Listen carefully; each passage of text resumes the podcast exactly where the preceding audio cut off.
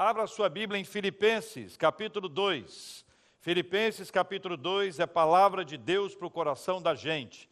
Filipenses, capítulo 2, versículos 5 a 11.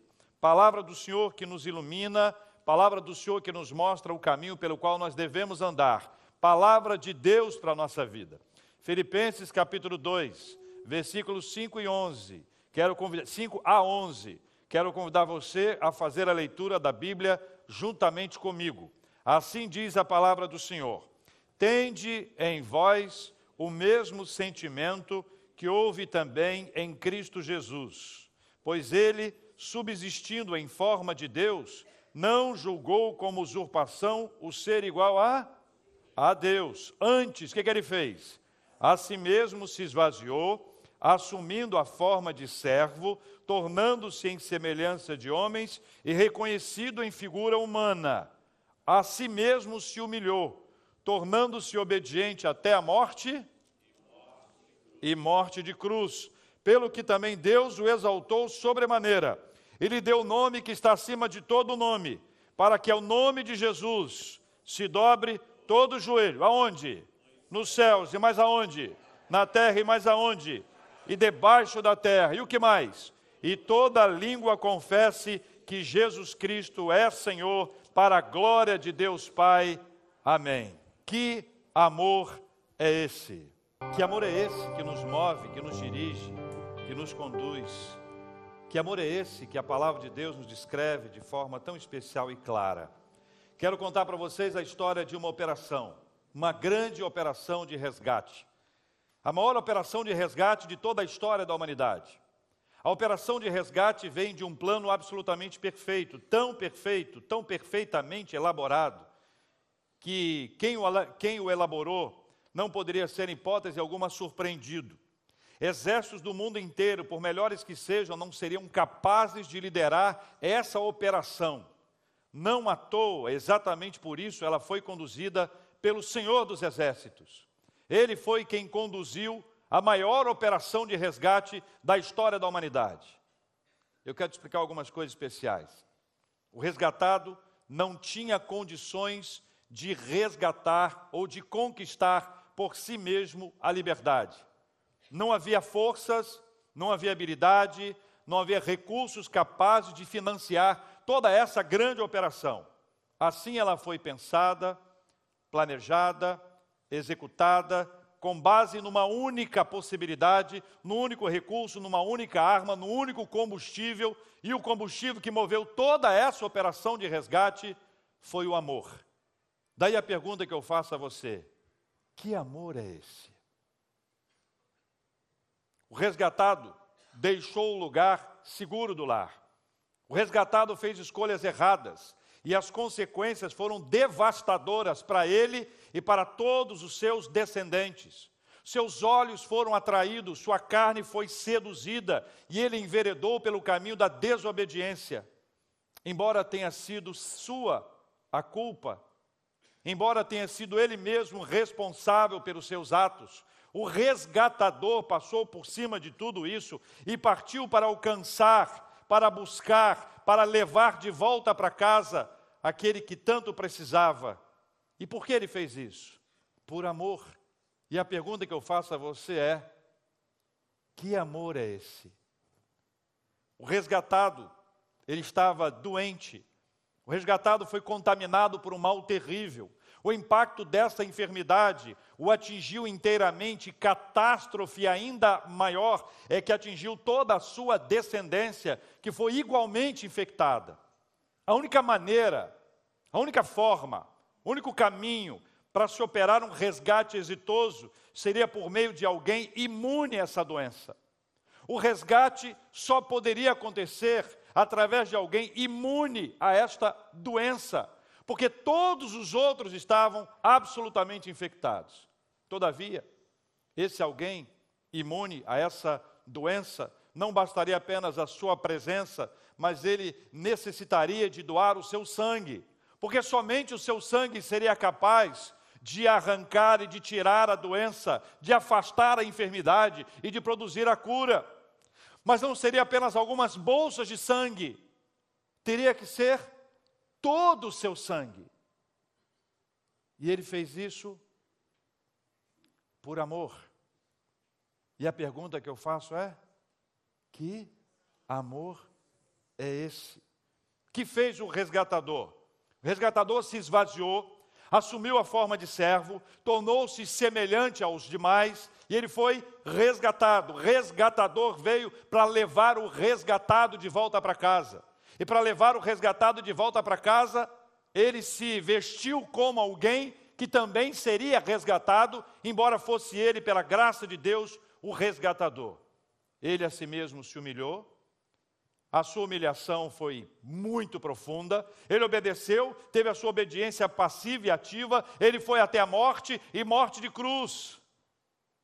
O resgatado se multiplicou, o resgatado se multiplicou e encheu a terra. Muitos desses, ao ouvirem o plano do resgate, riram do resgatador. Não apenas riram dele, como o ridicularizaram, o tomaram em suas mãos, bateram, esbofetearam, humilharam, pisaram nele. E mais do que isso, o levaram a um julgamento fajuto e o colocaram numa cruz, para que ali ele pudesse morrer. E não apenas isso, mas para que ele pudesse ser ridicularizado pelo mundo inteiro. Não sabiam eles que fazia parte de um plano, que era uma obra de Deus. O resgate era uma operação idealizada, produzida pelo Senhor dos Exércitos, cujo único objetivo era levar de volta, resgatado, curado dessa enfermidade terrível. O resgatador, ainda que debilitado, pronunciou algumas palavras. E uma das mais conhecidas foi: Pai, perdoa-lhes. Por quê? Porque eles não sabem o que fazem. O resgatador entendeu que os resgatados só estavam agindo daquela forma porque haviam sido infectados por essa enfermidade, e essa enfermidade terrível havia degenerado todos aqueles que seriam resgatados. Por isso ele fala, Pai, perdoa-lhes porque eles não sabem o que fazem. O que eles não sabiam e que ele sabia é que ele morreria. Aliás, não apenas morreria, como ele veio para morrer. Sabe por quê? Porque não bastava apenas o seu sangue, bolsas de sangue, mas todo o seu sangue. E à medida que ele estava doando o seu sangue, ele também entregava a sua vida. E tudo ele fez para alcançar o resgatado. E ele fez isso por um único motivo. Qual? O amor. E a pergunta que eu faço a você é: que amor é esse? A morte precisou ser enfrentada pelo resgatador. Ele encarou a morte, ele lutou bravamente, ele a venceu. A cura foi assegurada. Um dos curados escreveu: Ó oh morte, onde está a tua vitória? A morte morreu, a cura da enfermidade foi oferecida. O resgatador que tudo planejou, executou, se entregou, sofreu, morreu e ressuscitou. Louvado seja o nome do Senhor. O resgatador fez tudo isso. Os curados, os curados, são convidados a se assentarem à mesa com aquele que os resgatou. Os curados são convidados a se assentarem à mesa com aquele que os resgatou para celebrarem a bênção da cura e a continuarem o combate à doença. A doença continua infestando, infectando, contagiando uma série de pessoas, e somente a graça do Senhor é capaz de trazer a bênção da cura. Nenhum de nós tem a possibilidade de gerar uma autocura. Não temos em nós a, o remédio, não temos em nós a, a, a possibilidade de produzir para a nossa vida a cura. Esta cura é gerada unicamente pelo resgatador. Ele deixa isso claro quando ele vem buscar aqueles que seriam resgatados. Sabe por quê? Porque nenhum de nós poderia gerar isso, nenhum resgatado poderia, exatamente por isso que quando um resgatado, ainda não resgatado, ele se encontra com um resgatador, quantas vezes ele não entende, ele não compreende, ele não percebe. Sabe por quê? Porque ele não compreende o que é amor, Porque o amor de Deus é algo tão maravilhoso, é tão extraordinário, que tira de nós o senso comum do que é amor. Amor que a gente fala, amor que a gente escreve, nem sempre pode ser comparado à pureza, à doçura, o poder do amor de Deus por nós. Nesta mesa, todos os convidados foram igualmente curados. Não há mais doentes, ou menos doentes. Não há alguém que esteja pior e alguém que esteja, entre aspas, menos pior. Todos são doentes e todos são igualmente necessitam de resgate ou necessitam de cura. Cada um desses sabe a importância dessa presença de Deus na nossa vida. A cura, ela nos aproxima de Deus. A cura, ela nos aproxima do próximo. A cura nos traz para perto do Senhor, a cura nos traz para perto do próximo, porque houve a cura. Enquanto não há a cura, enquanto o milagre da cura não acontece na nossa vida, nós continuamos afastados de Deus e afastados uns dos outros. Essa operação, a maior operação de resgate da história da humanidade, ela foi planejada, ela foi executada, ela foi desenvolvida por um único motivo: o amor. E eu pergunto a você: que amor é esse? Que amor é esse? Guarde isso. Nós estávamos lá vivendo a nossa vida sem condições de promover o resgate. Nós estávamos enfermos, infectados por uma doença horrorosa que não nos permitia viver livremente. O Senhor veio, sabe por quê? Porque somente alguém que era imune àquela enfermidade, a enfermidade é o pecado, somente alguém imune ao pecado poderia se aproximar de nós. Somente alguém que não seria infectado, contagiado pelo pecado, poderia se aproximar de nós. Por isso, só Jesus Cristo poderia liderar essa grande operação de resgate. Esse Senhor Jesus Cristo veio. Mas incrível, ele tinha que doar sangue, o seu sangue, não podia ser bolsas de sangue, teria que ser todo o seu sangue. Ou seja, quando ele veio, ele já sabia que precisaria morrer. A morte dele gera a vida para nós. A morte de Jesus Cristo gera a nossa vida. E a pergunta que eu faço a você é: que amor é esse? É incrível. Os resgatados os resgatados não aceitaram.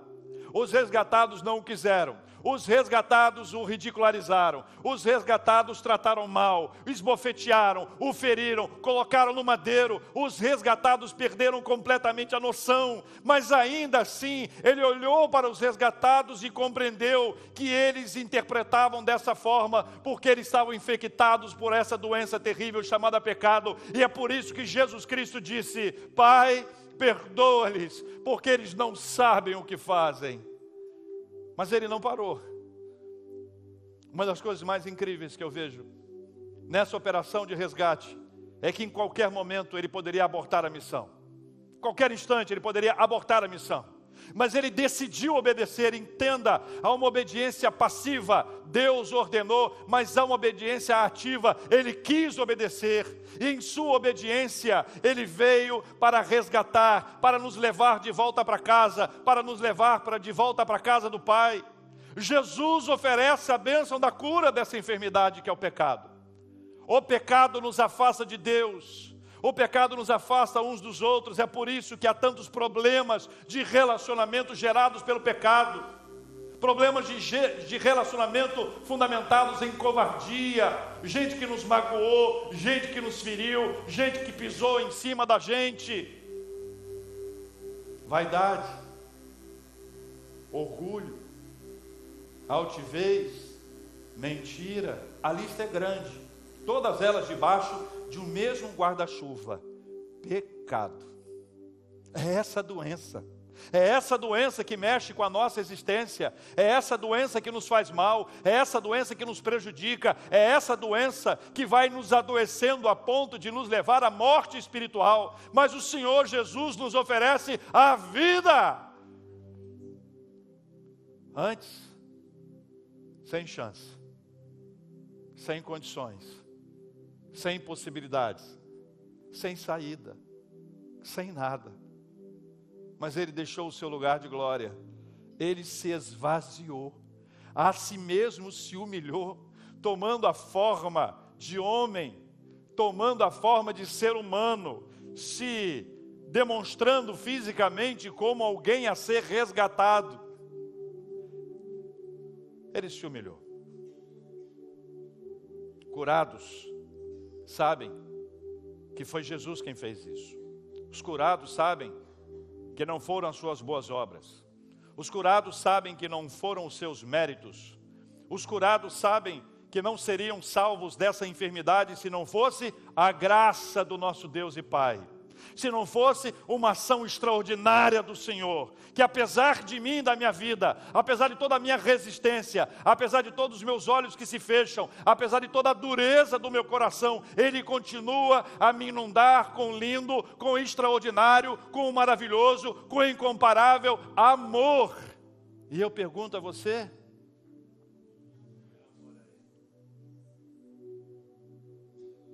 que amor é esse?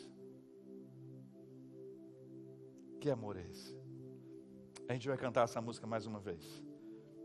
Curados sabem que o nome de Jesus se dobre todo o joelho nos céus, na terra e debaixo da terra. E toda língua confesse que Jesus Cristo é o Senhor para a glória de Deus Pai. É o que nos diz o texto de Filipenses. E à medida que você for sentir esse amor, esse maravilhoso amor de Deus na sua vida, observe, perceba que essa operação de resgate ela foi estabelecida pela graça de Deus para abençoar a sua vida. Os resgatados somos nós, e os resgatados que somos nós, somos curados pelo Senhor, somos desafiados pelo Senhor a viver a bênção da cura em nome do Senhor Jesus, a experimentar na nossa vida a cura a experimentar esse amor do Senhor que inunda a nossa vida e a nossa existência, mas também a compartilhar com outras pessoas esse doce, maravilhoso amor ao perceber que a ceia do Senhor é um sinal mais visível desse amor, é um sinal visível de uma graça invisível. Não se pode mensurar o que Jesus fez por nós, mas traga ao seu coração a lembrança maravilhosa. A maior operação de resgate de toda a humanidade foi estabelecida pelo Senhor com um alvo. O plano é salvar você. Na missão dele, abria-se a missão e dizia: Vou lá resgatar, falo o seu nome, tá bom? Vou lá resgatar JR. Fala de novo. Vou lá resgatar. Ele não falha. Ele nunca falha. A sua operação de resgate foi para levar a gente de volta para casa. Não é para nossa casa, é para casa do Pai para habitar na casa do Senhor, para conviver com o Senhor e desfrutar dele na nossa vida, para ver a enfermidade saindo e sermos curados pelo Senhor, para vivermos o poder e a graça dele sobre nós, para vivermos a salvação e a vida eterna, para termos o nosso nome escrito no livro da vida. Foi por isso que o resgatador veio, liderando a maior operação de resgate de toda a humanidade, cujo alvo era